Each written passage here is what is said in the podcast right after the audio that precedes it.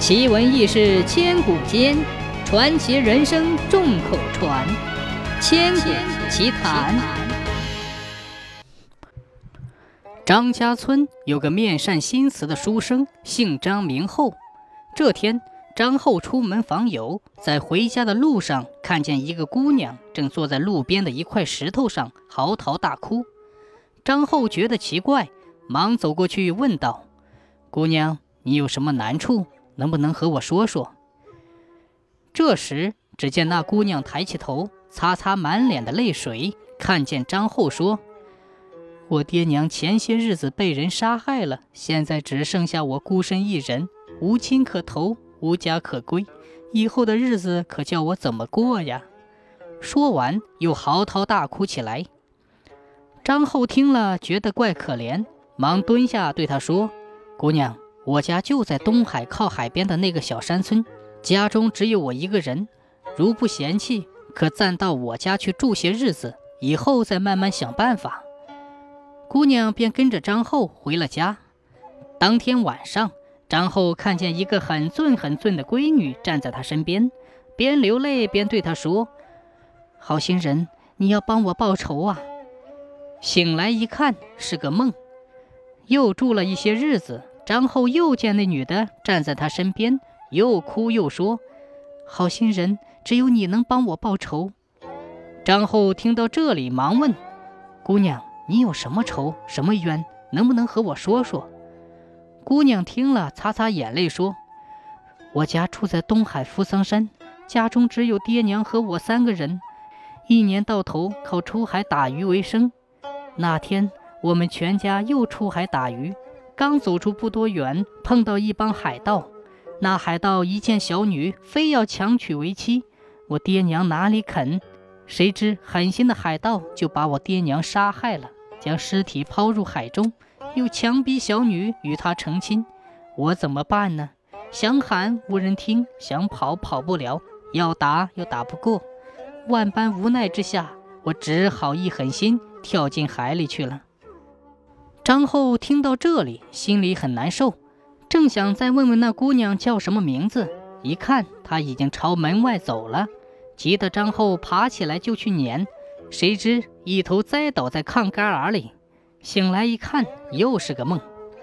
第二天，张后到他叔叔家里，把梦见的事一五一十的和他叔叔说了，并说：“我梦见的那个女的，跟我领回来那个女的长得一模一样。”他叔叔听了之后，想了想，对他说：“你明天半头晌，偷偷溜回家，看看他在家里干什么。我给你七个黑丸，如果他发现了你，一定会来追你。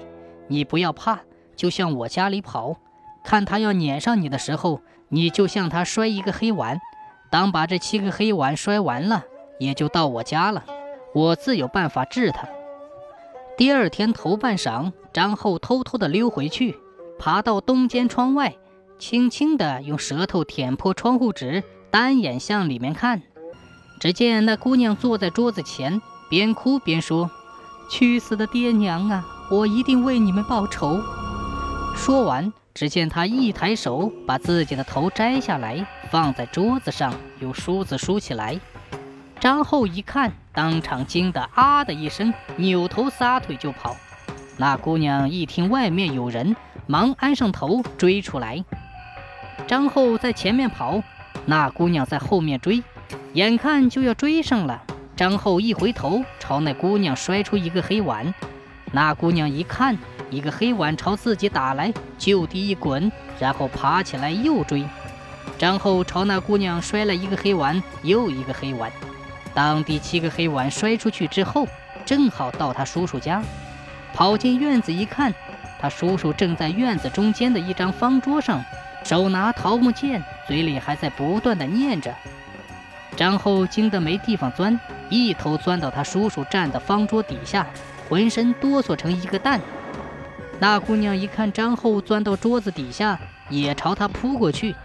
就在这时，张后叔叔举起桃木剑，把姑娘一劈两半。当天晚上，张后又做了一个梦。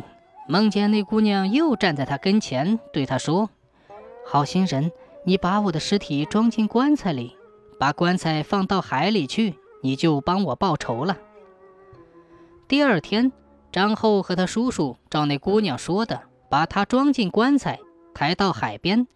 正在这时，看见海那边飘来一只小船。张后叔叔用手在棺材头上拍了三下，说：“去死的鬼，有冤的伸冤，有仇的报仇，去吧。”说完，将棺材推到海里去。那棺材一推到海里，只见他在水里左转三圈，右转三圈，然后朝着驶来的小船狠狠地撞去。你说怪不怪？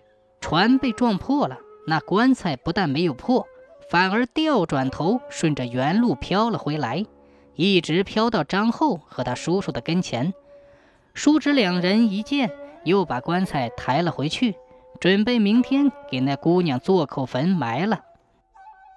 谁知当天晚上，张后和他叔叔同时做了一个梦，梦见那姑娘对他俩说：“好心人，等天亮了，你把我的棺材打开，将里面的骨灰收到簸箕里，朝着大海里面扇，边扇边说：仇也报了，冤也伸了，该还魂了。念三遍，我就回来了。”第二天天刚亮，张后和他叔叔把棺材里的骨灰打扫在簸箕里，朝着大海扇起来，边扇嘴里边念。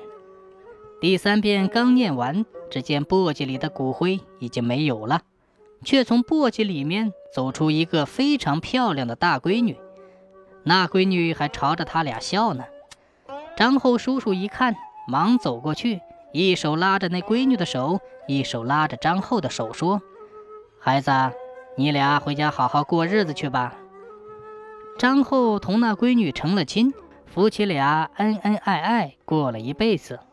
自从那以后，周围村里的人都知道张后说了一个簸箕女做媳妇儿。